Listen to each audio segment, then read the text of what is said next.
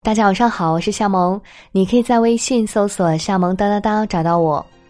今天我们来聊一聊电视剧。有人说现在的电视剧没有以前好看了，你怎么认为呢？你现在有看什么新剧吗？欢迎在留言区和大家一起讨论。如果你也喜欢今天的分享，不要忘记在文章底部帮夏萌点亮再看哦。夏天是观剧的好时节。就在前两天，还有博主真诚发问：在你心里，值得反复重温、一看再看的剧有什么？评论区提名最多的几部，不用说，大概你也能猜到：《武林外传》《还珠格格》《家有儿女》《亮剑》《甄嬛传》。唉，谁把电视台暑期档排班表给摆出来了？这届年轻人沉迷于看老剧，也不算是新闻了。国内的《少年包青天》《铁齿铜牙纪晓岚》《上错花轿嫁对郎》，国外的《老友记》《老爸老妈罗曼史》《东京爱情故事》《悠长假期》《搞笑一家人》，单拎出来哪一部都有不少死忠粉丝。就拿荣英如果余生只能看一部剧，就看他的《武林外传》来说吧，对于相当一部分九零后来说，它是下饭的最佳选择。即使是面对红烧胖大海、酥炸小黄瓜、鱼馅饺子这些黑暗料理，不少吃货还是会暗自思忖哪几道其实我可以。面对不想干又不得不干的家务时，他还能充当有声小说，让你像欠了二十年债的郭芙蓉一样情绪稳定的干活。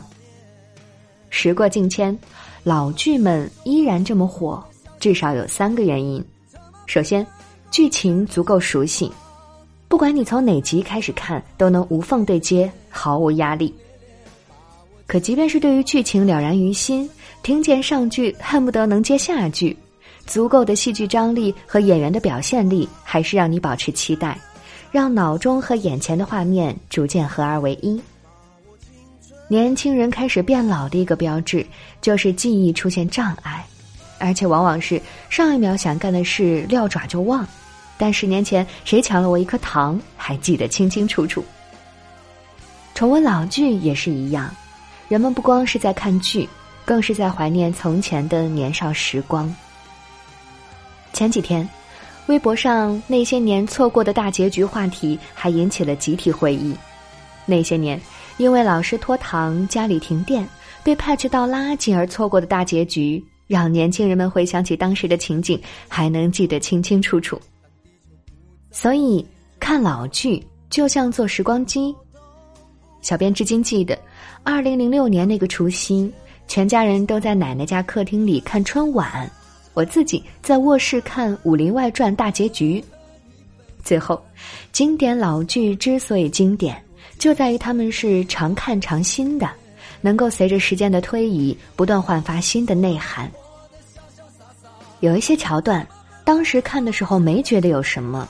日后却总能发现不一样的东西。老剧的生命力委实不可小觑。就在前几天，网友们还合力把《甄嬛传》拱上了热搜。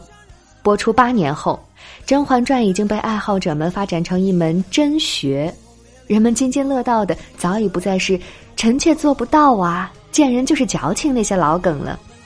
真学的最新研究成果有：张廷玉大人长得像画眉。太妃长得像蔡国庆，原先是华妃侍女，发型和声音都像米老鼠的知答应宋芝，应该赐住米奇妙妙屋。复读机齐飞和毒舌雍正的相处模式，也成了观众们新晋的萌点。一个只会不停的说三阿哥又双若卓长高了，另一个的金句则是粉色娇嫩，你如今几岁了？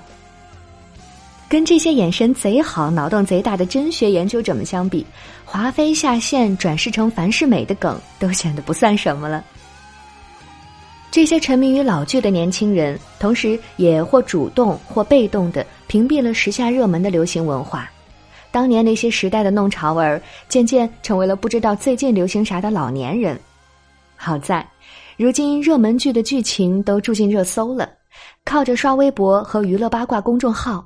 九零后们倒也能假装融入，不露破绽的跟人聊天。不追星的人，很可能时下最火的小鲜肉一个也不认识。甄嬛哪集回的宫倒是一清二楚。有人在微博上统计，到目前为止还没有看过某某和某某的举一个手，这某某就是当下的热门剧集。结果呀，评论区出没了一大群今年啥剧都没追的网友，要么没时间，要么没会员，理由其实也挺充分的。一把年纪还坚持追星的九零后，总算是在同龄人中走在时尚前沿的那批了。但即便是他们，也有苦恼的时刻。为爱豆的数字专辑冲销量，一下买了一百张，想着其他的朋友可以转赠朋友，结果发现白送都没人听。那他们平时都听啥呢？答案是还在听十年之前的歌。想当初，九零后摆弄着以练英语听力名义买的复读机读磁带，连 A 面是哪几首，B 面是哪几首都记得清清楚楚。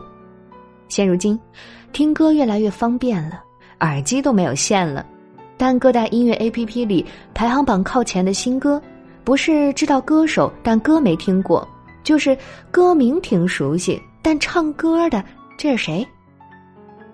再看看自己的歌单，跟十年前听的那些基本没啥区别，让人不禁感慨：以前总嫌弃好乐迪新歌更新太慢，现在真的只会怀旧金曲了。如果你也有相同的感受，不用担心，你并不是一个人。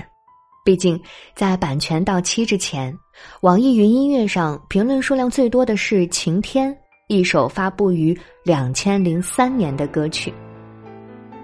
但即便心理上有被时代抛弃的感觉，九零后也有自己对抗流行的方式。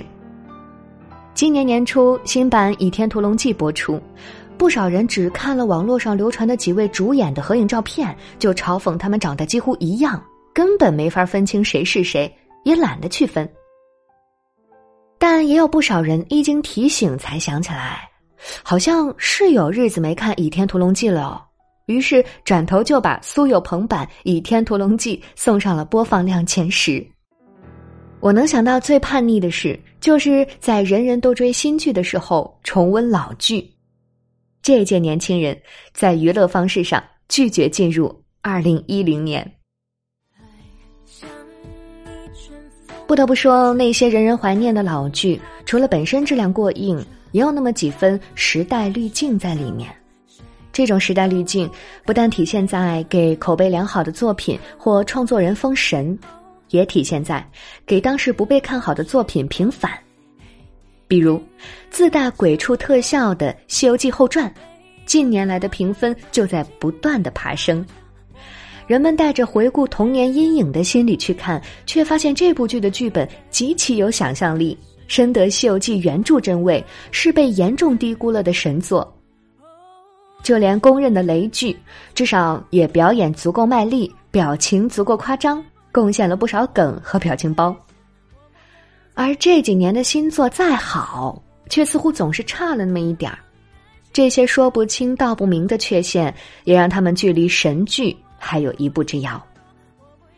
正如科幻作家宝树化用科技三定律梗总结出的流行文化三定律：第一。大多数我出生时已经有的流行文化都是陈旧老土不值一提的。第二，大多数我十到三十岁之间诞生的流行文化都是无法复制的经典。第三，大多数在我三十岁之后诞生的流行文化都是愚蠢肤浅、幼稚可笑的。人们总是容易觉得自己年轻的时候接触的东西才是最好的。这可能是一种雏鸟效应，就比如，有的年轻人会觉得十年前的剧是好，但是跟二十年前一比就不够瞧了。也有人发现，即使喜欢着同一个偶像，入坑的早晚也决定了口味偏好的不同。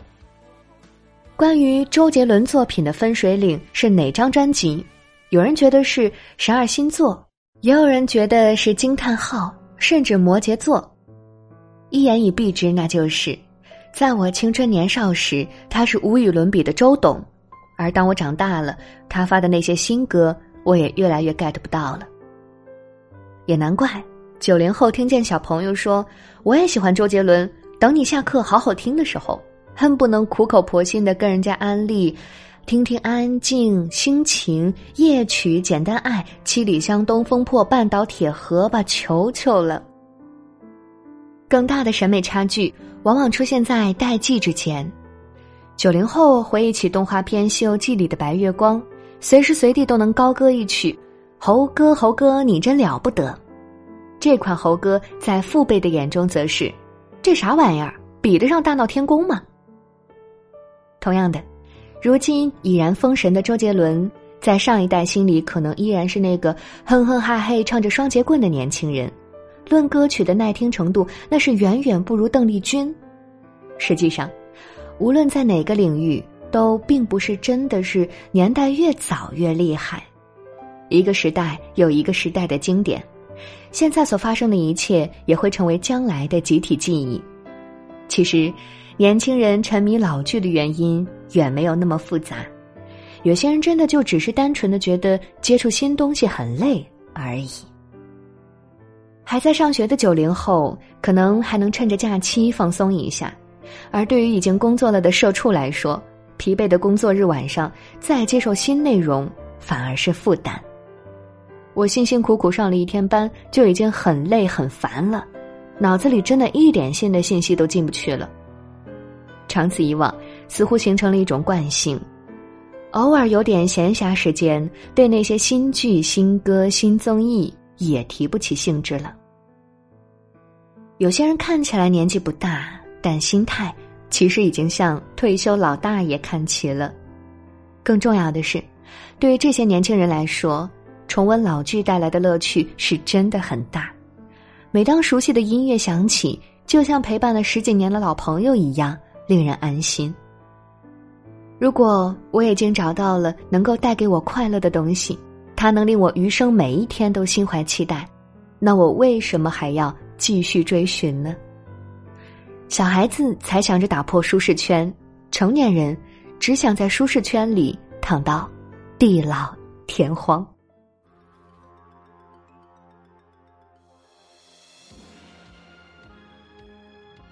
那么今天就到这里，不要忘记在文章底部帮小萌点亮再看。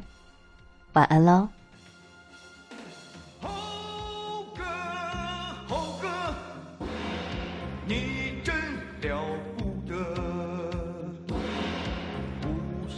大山压不住你。